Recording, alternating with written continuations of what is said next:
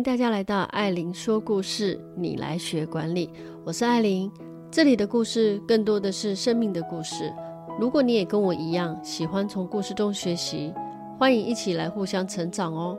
嗨，大家好，欢迎参加今晚的读书会。我是主讲人米尔斯。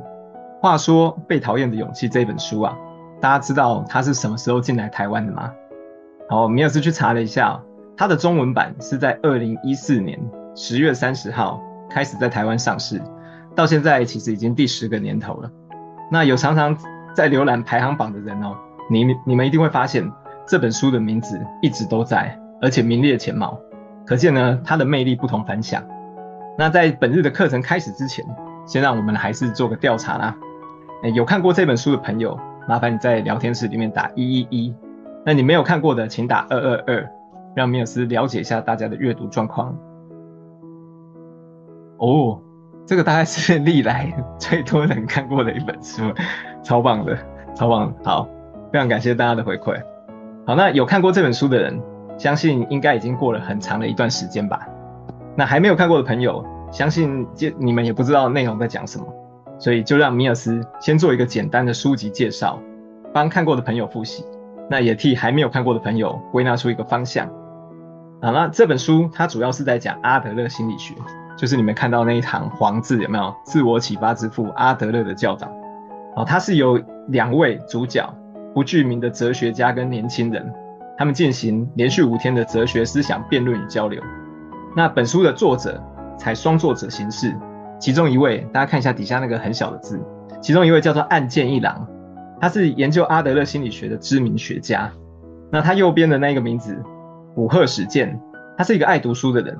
他从很早以前就读过岸见老师的书，结果呢，他获得了不少启发，于是是他主动去找岸见老师，成就一个美好的合作故事。那在这本书里面，他有留下这么一段话：知名的哲学家苏格拉底，他的生平连一本著作都不曾留下。那后人能认识他的哲学理论，其实是因为他的弟子柏拉图为他写写下的对话录。那柏拉图不只记录了苏格拉底他讲了什么，那真正的关键在于。他正确无误地解读了老师的对话内容，这些智慧才得以流传到今天。所以某一天，当古贺史健鼓起勇气走进岸见一郎的办公室，他直接跟岸见一郎表示：“我想成为你的柏拉图。”是不是超感人的？对，人生能够找到这样的知知己哦，夫复何求啊！真是太美丽的相遇了。不过呢，米尔斯不免要提到，在还没有看过这本书以前，我曾经听说。有人说不好看，给予他负评，认为他书中的理论很霸道，太过绝对，然后会变成一个不是很愉快的辩论了，好像没有办法包容其他的看法。那确实，我看到前半段的时候，我还真的有这种感觉。而且哲学类的著作，它其实比一般的书籍更难去解释它的抽象概念。如果单纯只讲学理，我相信线上的各位，你们应该五分钟之内就会睡着。那后来，我想到一个两全其美的方法。如果说一本书它不容易去解释，那么如果我用其他相同概念的书来做一个交叉解释，应该更能让大家了解其中的含义吧。所以今天呢，我会采用一个很特别的形式来进行这个读书会。各位将不止学到《被讨厌的勇气》这本书想要传达的意念，你还会看到很多耳熟能详的著作穿插在其中。好，那至于有哪一些书籍会出现呢？就请大家留到最后喽。我们来看一下今天的课纲。好，那我把今天的课纲列出来，一共有六条，让我为各位导读一下。第一，童年对人生的影响，几乎在每一个心理学派，他都会特别强调家庭对个人心灵层面的影响。在上一堂米尔斯的活动里，萨提尔的对话练习这门课，我们有讨论到创始人维吉尼亚·萨提尔他的想法。他认为，如果你要治疗一个人的心理创伤，你必须由他的家庭来着手。那家庭问题如果能圆满的解决，个人的情绪才会有平复的一天。那至于阿德勒先生，他是如何看待个人与家庭？他的理论和其他的学派又存在着什么差异？还有最重要的，我会用哪一本书的故事来互相解释？请各位就是期待一下哦。好，那第二个，称赞具有负面效应，人们通常获得称赞就会有更大的动力去前进，尤其是小孩子。成就感能够激发他们更高的学习欲望跟潜能，对不对？这是普罗大众对称赞的看法。但是阿德勒这个老师真的严格诶，他是如何看待称赞这件事情？所以在这个章节里面，我们要来讨论阿德勒的看法与现代科学实证的结果有什么相似之处。我只能说他真的很厉害啊，因为他是一八七零到一九三七年这中间的人物，在当时的理论，他居然能够符合现代科学实验的结果。对，至于是哪一本著作能够确评中选，替阿德勒的学理来背书，就让我们继续看下去。好，那第三，个体心理学的理念。阿德勒他天生有身体残疾的状况，他的喉咙也有问题。那从小都在跟他的兄弟争宠，因为他一直觉得母亲比较疼爱那个没有问题的哥哥，却对于健康状况不佳的他感觉颇有微词啊。那后来他成为医生，开始从事心理咨询，想与过去的伤痛和解，但试着搜寻从小到大的回忆片段，他发现他其实没有快乐的成分诶。所以像这样的一个人，他该如何先治疗自己内心的伤痛，然后再去帮助别人成长？于是呢，他就想到一个方法，创造出有点严厉的个体心理学，让自己来跳脱回忆的束缚。那这里我会再提到一本名著，用个体心理学的刚性与这本书的柔性互相呼应，来带出阿德勒思维想表达的美好意涵。好，那第四，冒牌货症候群降临，一旦拥有带领团队的权利。或者说表达意见的机会，那人们通常第一个会想到的，不是之后我的得奖感言，或是被人家称赞，而是落入一个紧张的圈套，开始对自己的能力反复评估，好像觉得自己的斤两不够，怀疑我们是否具备了真材实料。对，哪怕是别人的一个无心的眼神，或是闲聊的一个话题，就会导致我们精神崩溃、战力下降。啊，这种症状就叫叫做冒牌症症候群，大家一定都有听过。好，那冒牌货症候群，它真的是蛮令人困扰的一个问题啊。像米尔斯一月二十号的时候要参加讲师测验，结果在一月十八星期四那一天呢、不知道为什么就突然觉得坐立难安，就精神超级紧绷了。晚上我还联络艾琳老师寻求一个心灵慰藉。那我现在想起来，自己觉得自己还蛮好笑的。对，我想这个就是受到冒牌货症候群的影响。那稍后在这个课纲当中呢，我会邀请哪一本好书来担任阿德勒思想的共读嘉宾呢？请大家拭目以待。好，第五，目标设定跟解读。关于人生的目标设定，阿德勒也有话要说。那透过书中哲学家清楚的阐释，他直接否定一般人对于励志这件事情的看法，非常的写实，那也非常的冲击。但偏偏他举的例子，你还真的没有办法反驳，感觉好像真的是这样，对，彻底颠覆我们从小到大被灌输的概念。那想知道阿德勒的理论，他对人生励志会带来什么样的影响？又有哪一本书的思想能与被讨厌的勇气互相辉映呢？所以关于励志这件事，大家可能还知道的不够啊，就让这两本书来激荡出灿烂的火花。好，那第六个衍生讨论，活在当下。那活在当下这个议题也是蛮多著作会采用的概念。大家以为衍生讨论就没有介绍其他的书吗？错，在。读书会的最后，我放上的这本书是最近市场上超夯的一一本书，所以请各位不要半途离线，因为这六本著作你不认识任何一个，都会是你非常大的损失。好，那接下来我们就进入今天的第一个课纲，研究一下童年议题啊。那如果各位在这次课程当中哦，你有什么样的想法，你可以直接留言。那每一张投影片的换下一张的时候，我都会看一下大家聊天室里面输入的资料。好，那本书内容一开始，这个年轻人他就举了一个朋友的例子。这个朋友是所谓的简居族啊，他就不肯踏出家门半步，他不工作，他也不接触人群。那年轻人唯一的解释就是认同这个朋友他说的，因为他童年曾经遭受他双亲的不当管教，所以他内心产生了阴影，因此形成人际沟通障碍，导致他没有办法接触社会。但这套说法立刻被哲学家打脸。哲学家说，除非每个遭受不公平对待的孩子，最后他都变成足不出户，那我们才有理由相信你朋友不愿意离开家门半步的原因，确实跟他童年的创伤有关。但显然不是每个遭遇挫折的人都会有这种症状啊，所以你们的想法只是为自己找出不肯改变的借口而已，非常严厉，对不对？好，那话说心理学它有三个宗师级的人物，大家一定都听过，一个是阿德勒，一个是荣格。还有一个就是弗洛伊德，那根据弗洛伊德学派的说法，有些人他选择不结婚，但他把不结婚的原因归咎到小时候他父母可能离异的这个影响，那或者像年轻人的朋友一样，将足不出户的行为归因于家暴。那还有某一些从小到大被家人情感勒索的受害者，他没有办法诚实面对自己，成年之后他出现偏差行为。那这些例子都被认定跟家庭因素脱离不了关系。弗洛伊德他试着用一种纵向的概念去解释心灵创伤的问题，那后世也乐于采用这种说法，但是阿德勒不同意。就米尔斯自己对个体心理学的理解，阿德勒他把整个宇宙进行切割，而最小的单位就是个人。那别人如何看待我们是他们的课题，那我们自己如何看待自己才是自己的课题。所以别人讨厌我们也没关系啊，因为我们唯一能做的只有一件事，就是用自我的意志去定义世界，拥抱被讨厌的勇气，我们才能把生命中产生偏差的人事物给导回正轨。那弗洛伊德的因果论，他会把事情原委看得很严重，让自己去接受这种说法，用来解释人们的偏差行为。然而，因为我们没有办法活到回到过去嘛，这个是事实。那我们如果聚焦在曾经发生的事件上，我们就会落入因果论的这个圈套，无法自拔。也就是说，人们自小经历的种种，定义了我们现在，所以你未来不用努力了，因为过去早已经没有办法改变。那不愿意接触社会的人，认为全世界早已弃他而去，看起来很可怜。事实上，他阿德勒说他是别有用心哦，因为在这些人的心中，他存在着一种特别的目的性。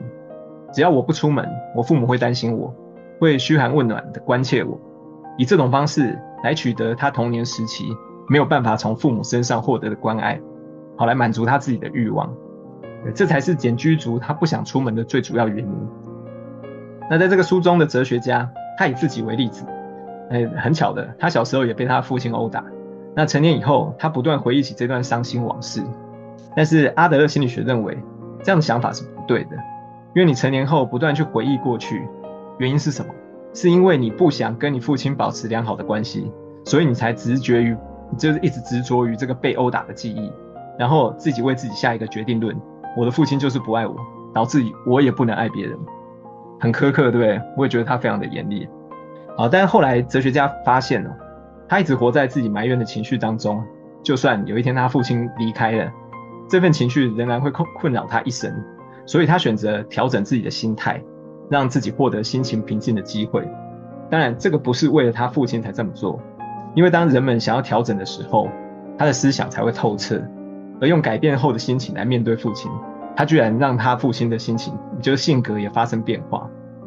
那我们不能要求别人改变嘛？那不论任何人都都没办法做到这一点。但是我们可以借由让自己重生来影响别人，这个就是最好的方法。当哲学家将他的父亲。带到阿德勒心理学的水边，他里面蛮喜欢引用这句话。对，这个是他个人的课题。那至于说，在到了这个水边要不要喝水，那是父亲他自己的课题。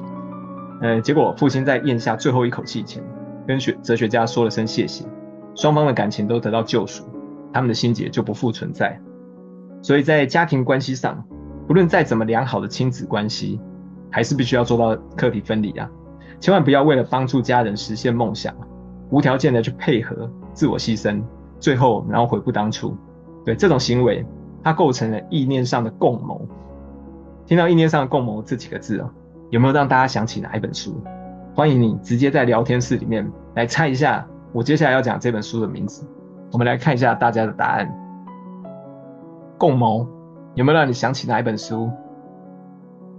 看谁非常的厉害，可以猜对。这没有选项。给大家几秒钟的时间，我接下来会拿哪一本书来印证我们的阿德勒心理学呢？好，大家如果五秒钟没有答案的话，我就直接跳下一页了。好，跳下一页。好，在课题分离这部分哦，与被讨厌的勇气有意念重叠的好书，就是大名鼎鼎的这一本《蛤蟆先生去看心理师》这本书啦。在书中，苍鹭医师他为了治疗蛤蟆的心理创伤，他当时是怎么说的呢？他说：“我认为你对自己不坦诚，为什么一再落入难堪的状况，最后总让自己觉得很蠢，让别人占尽优势，感觉又回到童年那个可可怜弱小的自己。这纯粹是运气差吗？或者其实你以某种方式与对方共谋了这件事情？呃，超级强烈的指控，对不对？我在阅读这本书的时候，这段话其实我看了好多次。他跟阿德勒心理学里面提到的课题分离，那是不是听得意犹未尽呢？不要走开，我们马上回来。他跟阿德勒心理学里面提到的课题分离，相似性其实非常的高。如果说强迫自己去配合别人的课题，你是不是就跟书中的蛤蟆先生一样？对，他，因为他没办法做自己，只能依附权势而生。因为在他的生活中啊，他不缺强势对待他的朋友或或是亲戚，包含他的爷爷董事长。呃，总经理爸爸，还有具有神职身份的外祖父，甚至是经常逼迫他做出决定的他的朋友老欢，对，他常常常得配合别人的想法来改变自己，最后就是不快乐的下场。强势者他会给出一个预期结果，然后弱势者他去接受这个结果以求生存，彼此心灵间存在不需要说破的默契，就能让这个人生剧本完美的执行。这就是共谋，这就是课题没有分离的无奈。所以，请大家要记得以下几个重点：第一，人生不是别人给的，是我们自己选择的。那你决定要如何生活，你必须要靠自己去找出答案。好，那第二，人们可借由赋予过往事件一些意义，去找出你的人生新方向。第三，无法回到过去是个事实，但要如何定义过去，这才是你现在要面对的课题。好，那第四，因果论和目的论不同。不要以因果论来论断前后的关系，否则你将永远困在泥淖中无法自拔。好，第五，如果你只聚焦在因果论，表示你认同过去发生的事情已经定义了你的现在跟未来，努力也是徒劳无功。对，所以大家一定要记住，蛤蟆先生跟阿德勒心理学教你的，要课题分离。对，这个是这本书不断一直在强调的意念。好，那以上就是我们今天的第一个课纲。好，第二个课纲，我们要来讨论称赞对人们的影响。在这本书里面，年轻人哦，他不管提出什么想法，一定都会被哲学家打枪。看着米尔斯哦，多次为哲学家捏了一把冷汗，生怕他遭逢不测。那么，哲学家他对于称赞的想法是什么？我把书中相关的论述给列举出来。第一，他说称赞的行为哦，是有能力的人给予无能力的人的评价，超级严格的，对。阿德勒认为。老师称赞学生说：“你画画很棒啊，你的成绩很棒啊，或是你的体育表现很出色。”这些其实都是用一种世界通用的主观标准来做评价。那请问，画画很棒是跟谁比觉得很棒？那如果一个小孩他去模仿梵谷的风格，他去搭配颜色，那会比画出他自己家的小猫小狗但是很丑的那种同学，他好像更容易受到称赞呢？然后会被认定他更具备崇高的艺术天分，这是为什么呢？对，因为普罗大众他都以成名者的标准来衡量世人，对，概念相同，我们就认为他很很棒。那不一样的想法就是离经叛道。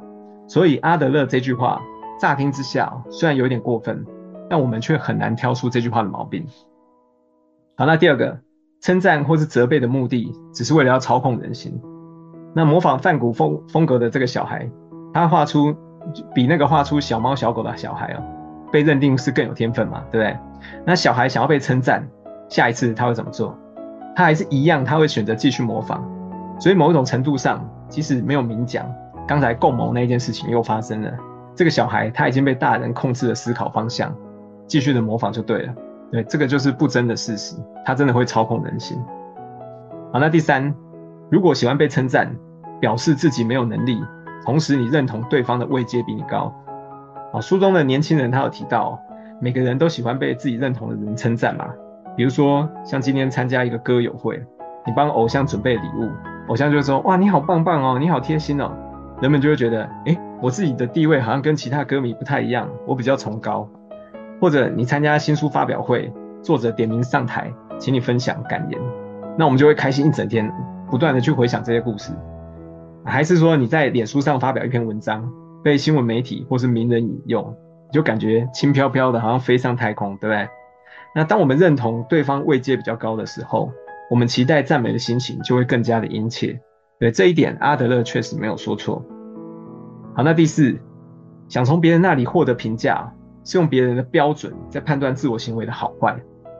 对，但这句话又回到课题分离的主要概念啊。如果说人生总是在配合他人演出，那么好坏标准就是旁人来定义。对，不论你是否尽心尽尽力，你自己其实都不会感到满足。好，那第五点，不要局限于纵向的人际关系。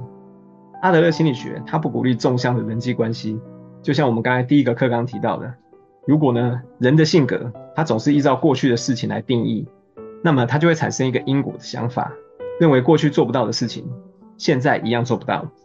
那纵向的人际关系也是相同的意思。当我们预设了人际关系的阶级高低哦，你自然会去想要服从上级指示，然后去忽略那个位阶比我们低的人提供的建议，这是不正确的做法。如果你能舍弃对阶级的迷思，那么即使你没有获得上位者的称赞，对我们来讲也不会构成沮丧的原因。那至于称赞，它对人们造成的影响有哪一些呢？在事隔百年以后啊，有这么一本书，它透过了科学实验。证明了阿德阿德勒看法非常有见地，大家要不要猜一下是什么书？一样，五秒钟，大家来猜一下。我觉得能猜对的人非常的厉害。然后没有人要猜，我们就直接跳下一个。哦，有一个答案，我看一下。反脆弱不是，但但类似类似很接近，对。那我们刚才有讲的一个关键字就是科学实验嘛。过去米尔斯曾经讲过这本书。好，来我们直接来揭晓答案。好的，就是这一本。米尔斯去年十月也讲过这本好书，书名叫做《教养大震撼》。那在这本书里面，他有做过哪一些实验，可以验证阿德勒的理论是正确的呢？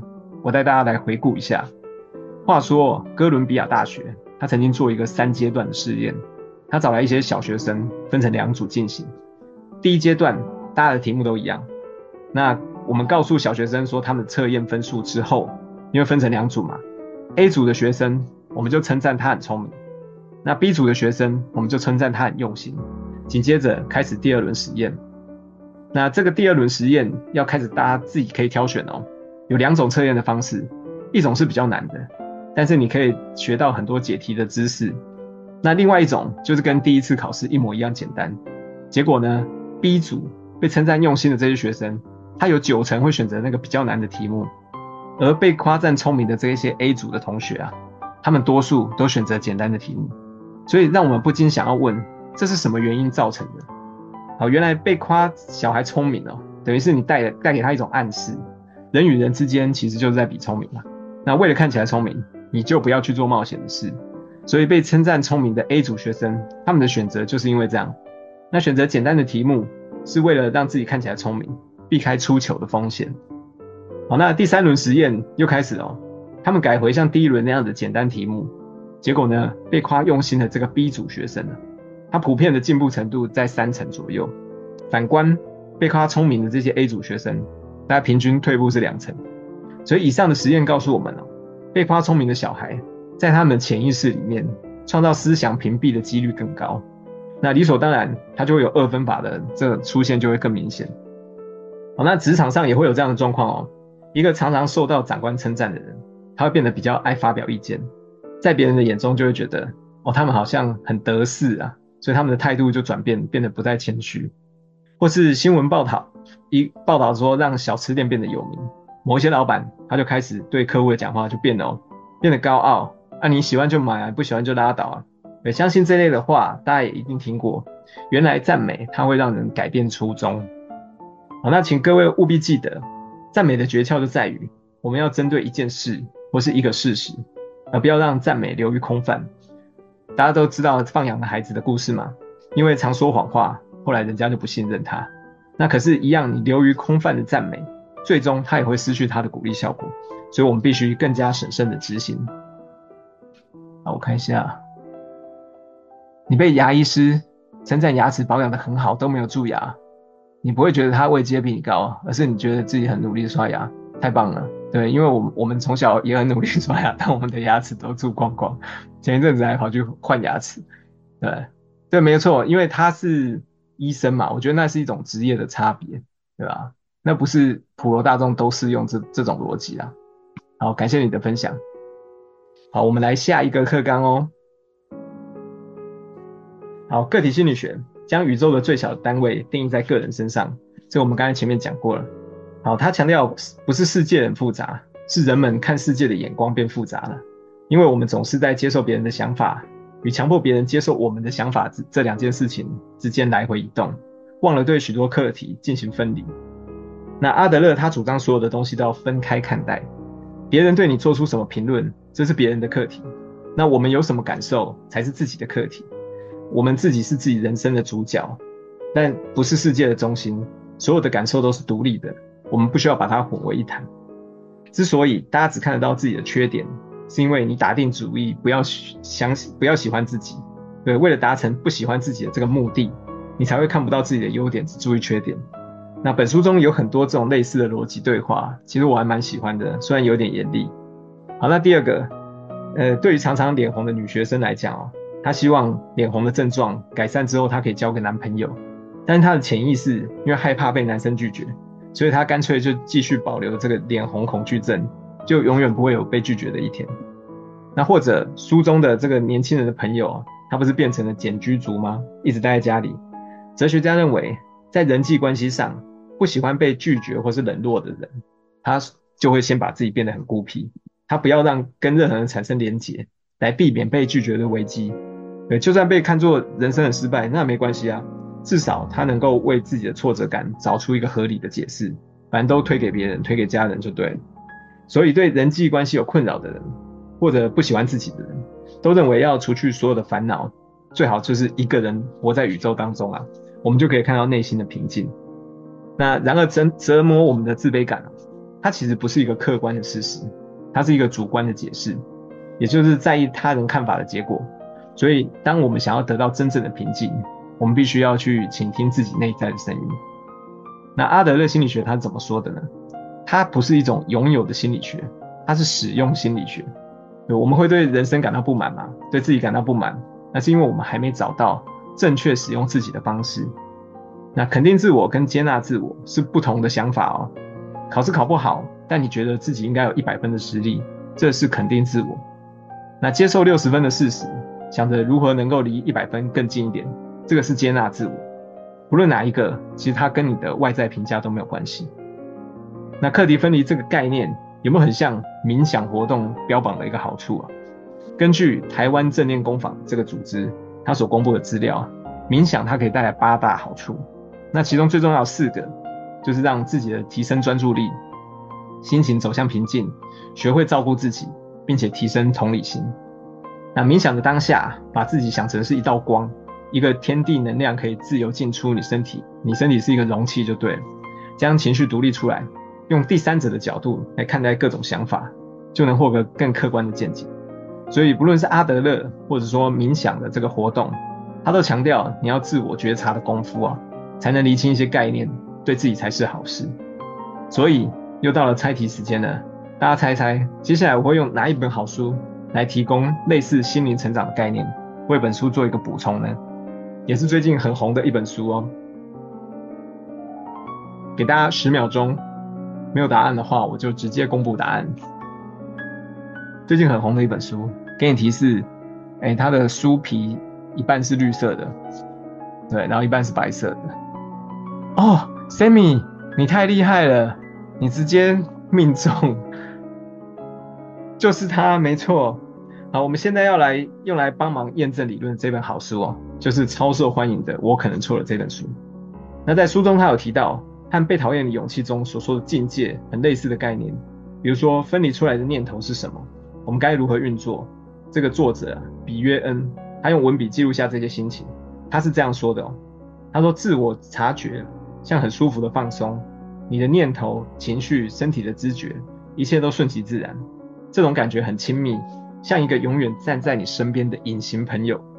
各位，当我们的思绪有跟烦恼打架，脑海里面乱七八糟的时候，这些烦躁的念头，它会提供你解决问题的方法吗？相信是不可能的嘛。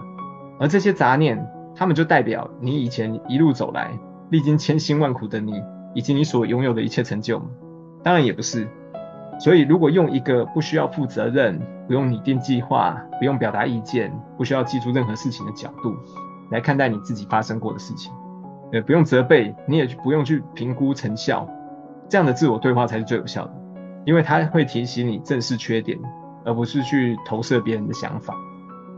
那当我们与自己保持距离，你就能意识到思维的过程，也会明白别人正在处理跟你一样的难题，自然而然就更容易注意到人与人之间的共同点。大家有没有觉得这理论其实跟个体心理学还蛮像的？那是不是听得意犹未尽呢？不要走开，我们马上回来。书中说，我们不需要父母来赞美嘛，不用别人来赋予我们行动意义，不需要别人告诉你水的温度如何，因为我们的想法可以决定万事万物的答案。那人生中所有的问题，其实都根源于人际关系。刚一开始，摩利斯有提到，那控管人际关系的权利是在每个人手上，所以被讨厌或是被看不起都没关系啊，只要自己你能给你自己正面评价就好。所以大家如果想要听我可能错了这本说书哦，对，记得去 Accupass 报名。二月十六号星期五晚上八点，艾琳老师他会说给你听，记得一定要去报名。你这本书真的超好看的。好，我们来下一个课纲哦。好，在本书中，哲学家举了一个例子：身高不够高的人，他如果能让人家感觉到自在，那么这个自在就是这个人的价值，是可以第一眼让人辨识的优点。那当事人赋予身高新的意义，而不是执着于自己的缺点，他能替内心带来愉悦跟满足。衡衡量成败好坏的标准，并非只有世俗规范的那些教条。所有的意义都是弹性的，因应不同人事物或是理由，可以随便随意变化。对，生命很强，他刚才一猜就猜对。好，虽然说学理不难理解啦，但如果我们不受其他人定价或者定义，只靠自己来打分数，好像也没办法避免自卑感的纠缠嘛。因为自卑感它总是如影随形的跟着我们，让人们还没行动以前就萌生退意，产生产生自卑的情节。对，那这种心态就叫做冒牌货情节。话说，那我们要以米尔斯来举例了，因为不好的例子都有米尔斯的一一部分。好，米尔斯以前在银行业的前十年呢、其实我不是从事业务职务，我在二零一二年才转换业务跑道。当时我是在一家叫做花叉银行，花叉银行的营业部啊，号称天下第一行的那个高压禁区，以每个理财专员的以当时以理财专员的身份在那边踏上业务职。同期一起上课的伙伴哦，只要是听说啊你在营业部工作，不夸张，这每个人都倒抽一口凉气。这大家一定很好奇，为什么花叉银行营业部会叫做天下第一分行，对不对？好，那我出两个题目给大家动动脑，大家可以直接在聊天室里面写答案，你就会知道天下第一的原因。好，题目一，请问就各位的认知，一家规模中上的银行，假设说全省的分行数大概是一百家的这种银行好了。请问，你觉得它的理财年年度总手收啊，手续费收入加起来应该有多少业绩目标才算合理？大家可以随便写个数字，就是你觉得合理的，一百家分行，各位觉得业绩要做到多少才算合理？应该说定定多少才算合理？那没有概念的话，你就随便猜。我现在只是要告诉大家说，这个天下第一行有多夸张。好，有人要猜吗？没有人要猜的话，我就直接公布了。好，那以一百零二年，对，那时候我在，我后来去了星光，星光银行一百零二年整年度的业绩总总行加起来哦，全行加起来是十亿台币。你要做到这个手续费收入，就达成了整个银行的目标。但你知道吗？十亿台币是花旗营业部，而我怎刚才怎么说出来的？花叉银行营业部是花叉银行营业部一个月的业绩，他一个月业绩是三百多万美金。对，然后这样大家有没有觉得很夸张？一个中小一百家分行的银行，它一年的够是那个花叉银行营业部一个月的够。好，那我再出一个题目好了，可能大家对这个没有什么概念。那各位觉得，你到一个分行，分行而已哦。请问他要有多少位理财专员？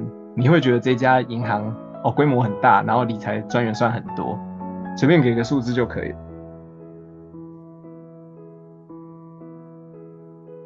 有没有要猜一下？好，陈米说五个。好，如果五个专员的分行就会觉得很多。摩利斯说八个。好哦，琳达往上飙升，十个、十五个。好，有没有别的答案？我十五个的话，真的在台北市其实要达到十五个都很困难。好，那我来公布答案。花叉银行营业部，我进去的时候，它的专员有六十二个，大家就会觉得哇，超夸张的，对不对？六十二个已经好几家分行加起来，所以他为什么可以做到一个月购是要那么高？就是别人一年的购，他一个月要做完，因为他的资源真的太多了。好，那之所以叫天下第一分行，现在大家不会觉得意外嘛，对不对？等一下我看一下大家回复什么。摩律师吓到，对，我当时进去也吓到，因为他整个二楼全部都是理财人员。好，那理财成人员每天都有晨会嘛，主管都会叫人上台去演练保险行销话术，就是所谓的 role play 啦。相信做业务的你一定不陌生。那那些老鸟身经百战，他就不用练啦。可怜的就是菜鸟，你会被叫上台去。那台下会有前辈跟长官跟你练进行对话练习。话说那时候米尔斯因为还没有当过业务嘛，我是一个非常不爱说话的人。我平均一天就是加上回来家里讲的话，可能还不到二十句。没想到我转变业务职以后，一天到晚被点上台。啊，那跟这些百万销售的 top sales 一起练习，当初真的是完全吓傻。那时候我的反应呢、就讲个笑话，就很像那个夜行动物。你只要拿手电筒往他们眼前一照，你反对问题一问米尔斯的话，我就会愣在原地发呆。对，完全一模一样。然后我还曾经私底下被一个，呃，不是不是私底下，是公开场合，我被底下的一个前辈念，他说，大家做业绩的时间都这么宝贵，你没有准备好就上台，你是在浪费我们所有人的时间吗？所以当时我真的哑口无言。所以咯，冒牌货症症候群，其实我自己体悟最深，我大概花了一年的时间来克服这个症状，可是接下来我就上台领奖了。对，所以有这段期间的痛苦经历，让我体会到一个重要的道理。原来冒牌货症候群，它不见得全部都是坏事啊，它有可能是让你更加进步的动力。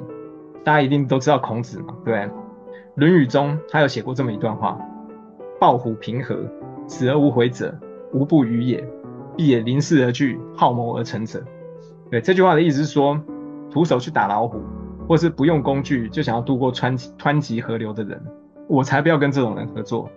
我理想合作的对象，一定是遇到事情的时候。他会感到惊慌、焦虑，然后他愿意好好来思考策略的。大家觉得这就是这个话是不是非常的棒？跟米尔斯的故事好像也蛮像。我一开始觉得自己不行，我知道自己准备的不够充分，于是呢，我就开始思考计划，想办法让成功率提升。所以说，冒牌货症候群这件事其实它不是坏事，它是能让人做好准备的机会，那也是培养你自信的第一步。相信讲到这个议题，大家应该看过不少书籍，都有提到类似的概念。那米尔斯今天要引用哪一本书的内容？我们来聊一下冒牌货症症候群这件事。有没有人要猜一下答案？目前 Sammy 很厉害，他的命中率百分之百。好，那有没有人猜一下我接下来要讲哪一本书？来，一样等大家几秒钟，没有答案的话，我们就要公布一下。刻意练习不是，对，我这次很想要用引用刻意练习，对，但不是。好，那我可以给一个提示，就是我之前有有在照光有讲过的，这样大家应该有一个方向。好，那我们就要直接公布答案喽。等下有人说答案了，我看一下。你讲很多，谢谢你啊，谢谢。好，那我们就直接公布答案。好，那谜底揭晓。就是我们非常熟悉的老朋友逆思维这本书。那逆思维他是如何看待冒牌或症候群呢？我们来回顾一下书中的描述。具备冒牌或症候群的人，他长期觉得自己没有资格享受一切的美好，或是觉得自己能力不足，产生巨大的罪恶感，导致于在需要表现的时候会裹足不前。但是逆思维的作者认为，有这种心态的人，反而更具备比其他人敏锐的同理心。为什么呢？好，我们现在就来讲一个让冒牌或症候群的人哦会放心的事实。好，在《逆思维》这本书，他提供了一个故事。话说啊，美国有一个老师叫做克鲁格，他非常喜欢研究冒牌货症候群，他想看看究竟有多少人具备这样子的症状。但是他同时也很想知道，那些认为自己都没问题的人，他的表现是不是真的会比害怕的人来得好？于是呢，他就做了一个实验。好，在某一次的考试当中。某一些在推理逻辑、文法及幽默感测验得到最低分的那些人，他对自己的能力居然感到最自豪。嗯，他们相信自己比六十二趴的同学要表现得更好。不过事实上，他们只赢过十二趴的同学。所以各位看到这个有趣的研究之后，你发现什么？对，如果你会因为某一些事情衍生出冒牌或症候群心态，其实你就不是这些人嘛，对不对？那你反而有机会赢过八十八趴的人哦，对，而不是像实验中这个无所畏惧的这些人一样，他产生所谓的思考盲点，没来由的让信心无限上纲。南逆思维作者亚当格兰特表示，信心不在于现有的知识，而是后续的学习能力必须要跟上来。假设我们已经确定知道自己的行为是为了什么目的，就没有理由在我们的能力上自挑毛毛病了。所以说，冒牌或症候群出现绝对是好事，我们可以大方拥抱那种恐惧感，因为它会带来画面上这三个好处：第一个，激励我们更努力的工作；那第二个，帮助我们更聪明的工作。第三个，让我们成为更好的学习者。那阿德勒的个体心理学，它其实就要教你跳脱冒牌或症候群的束缚。别人怎么看待是他们的课题，那我们自己怎么做是我们的课题。只要把两者区分开来，就没有需要紧张的理由。那阿德勒都这么说了，孔子也这么说了，那逆思维的作者也这么说了，连实验的结果都告诉你。所以集结三位名家的智慧，现在你应该要相信冒牌或症症候群其实不是坏事吧？对不对？讲太多也是一种困扰哈，没办法，我为了大家可以多吸收一些知识，所以我必须要讲多一点。好，我们来下一个投影片。好，这是今天课程的最后一个课纲，我们要来看看人生目标设定这件事情。那听阿德勒心理学他是怎么样去解释的？书中的年轻人说，人生就像在登山，我们爬到山顶才算实现了自己的梦想。那这一番话是多数人认为是不会错的言论，对不对？结果没想到他又被哲学家打脸。哲学家毫不客气地跟他说：“如果你把人生想成都是在登山的人，那就是把人生当成一条直线啊！你依照这种单纯的想法，我们其实有大半的时间都耗在半路上了。你要如何去感受到成功的喜悦？你要靠什么信念来坚持下去？对，那如果登山的目的只是在攻顶？”那么你坐直升机上去，停个几分钟回来，也算是达成目的啊。但能够说这个是实现梦想。对，那哲学家甚至表示哦，人生根本不用设定目标啊。这个让从第一篇忍到最后一篇的这个年轻人，不知不觉他的拳头都硬了。让我真的又一度担心哲学家的人生安危。不过哲学家他当然有自己的一套理论啊。他是这么说的哦：假设我们今天要去金字塔旅行，我们从走出家门的那一刻开始。到我们回家为止，这段期间都称为旅行。那只是杀到金字塔底下拍个照，或者像这个骆驼一样，他常去嘛，对？那买个纪念品就回家的这些人，他们一样拥有金字塔到此一游的纪念，但是他没有具备旅行的意义。那哲学家他把自己的人生看成与梦想共舞，跳舞的那个舞。每个人其实都是一个 dancer，对，我们借由跳舞来获得快乐。你想要成为小提琴演奏家的人。你不断跳着小提琴之舞，那越来越贴近你的音乐梦想。那想考上司法官的人，你跳的是司法考试之舞，那最终你当然有可能实现你司法官的梦想。那想成为作家的人，他持续跳着笔杆之舞。那那有些人最后他也能顺利成为作家，达成人生的目标。那这种舞动式的人生哦，可以称为实现式的人生。所以阿德勒心理学要人们不要执着于设定目标，只要踏稳脚步，翩翩起舞。你累积了多少功力，创造了多少成就，满意自己的现状，珍惜一切，而不是去看着那个山顶顾影自怜啊。所以这段话是不是蛮有道理的？那听到哲学家这么感性的说法，年轻人不但放下他心中的大石头，他也放下了自己砂锅大的拳头。那，他终于接受了阿德勒心理学带来的启发，所以决定以崭新的面貌来面对他的人生。好，那接下来我们要用哪一本书来探讨一下定定人生目标这件事呢？大家要继续猜一下吗？这本书也是我过去读书会讲过的书，当然也是我最爱之一，就跟刻意练习一样，都是我的最爱。好，那这本书的提示就是，它有很多很神奇的举例，就是你没有听过的举例，大家还记得吗？要不要猜一下？内在原理，内在原理我还没讲过，对，但是我们现在在二月多，等下我们会有一个预告，我们在二月二十三号，我们直接找艾瑞克一起上线。有那时候我们会来讲内在成就、内在原理。我其实只有做影片，我没有在这边讲过。你拿什么定义人生？你是说宫崎骏翻拍的那一部吗？你想活出什么意义吗？那如果是这个书名的话，我我没有看过，不好意思。好，那我们来公布答案。我有讲过的书，好的，它叫做黑马思维。那黑马思维强调的是目的地没有办法复制，你没有办法预知。他跟阿德勒想法其实非常接近。那在标准化的社会要求下，人们讲究的是时间呐、比如说，你想要学好网球，你的目标很容易放错地方，只以为只要投入几年的时间，每个人都会有进步，对。但是你却忽略，有的人是科学化的训练，但一般人不是。我们同一时间，艾琳说故事，你来学管理。每周三中午十二点到一点，我们空中再会，拜拜。